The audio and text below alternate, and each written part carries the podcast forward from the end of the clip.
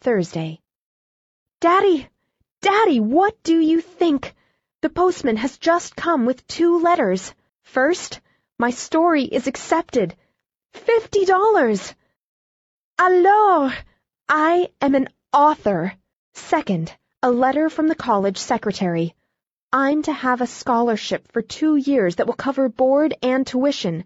It was founded for marked proficiency in English with general excellency in other lines. And I've won it! I applied for it before I left, but I didn't have an idea I'd get it on account of my freshman bad work in math and Latin. But it seems I've made it up. I am awfully glad, Daddy, because now I won't be such a burden to you. The monthly allowance will be all I'll need, and maybe I can earn that with writing or tutoring or something. I'm crazy to go back and begin work. Yours ever, Jerusha Abbott, author of When the Sophomores Won the Game. For sale at all newsstands. Price 10 cents.